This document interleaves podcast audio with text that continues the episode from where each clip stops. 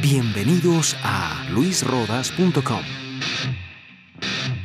¿Quién define quién eres? El, auto que tienes, la casa en la que vives, cómo te vistes, cómo te ves, tu trabajo, tu profesión, te, te esforzaste realmente para que los demás te valoren por la profesión que alcanzaste, o por el contrario piensas que Dios no puede tenerte en cuenta porque realizas un trabajo supuestamente menospreciable. ¿Quién define quién eres? Tus habilidades para hacer esto y lo otro y tienes todo tu orgullo puesto en que sabes hacer no sé qué. ¿Te define lo que ciertas personas que te conocen dicen de ti? Si tu identidad la define cualquier cosa menos Dios, tú sigues siendo esclavo. Eres un esclavo que busca la buena opinión de otros para fabricar una identidad que te haga sentir bien. Buscas el reflejo de lo que haces para saciar tu necesidad básica de identidad.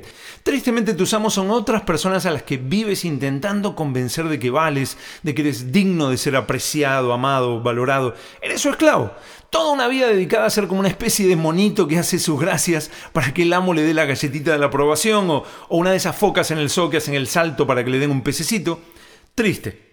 Si estás arrepentido de toda rebelión contra Dios y crees que Jesús es el Hijo de Dios en quien se cumple cada promesa de Dios en las Escrituras, eres hijo de Dios. Esa es tu identidad. Primera de Juan 3.1 afirma, mirad cuál amor nos ha dado el Padre para que seamos llamados hijos de Dios. No, no solo somos hijos de Dios, somos hijos amados de Dios. Mirad cuál amor te ha dado el Padre y nadie, nadie, nadie, nadie puede cambiar eso.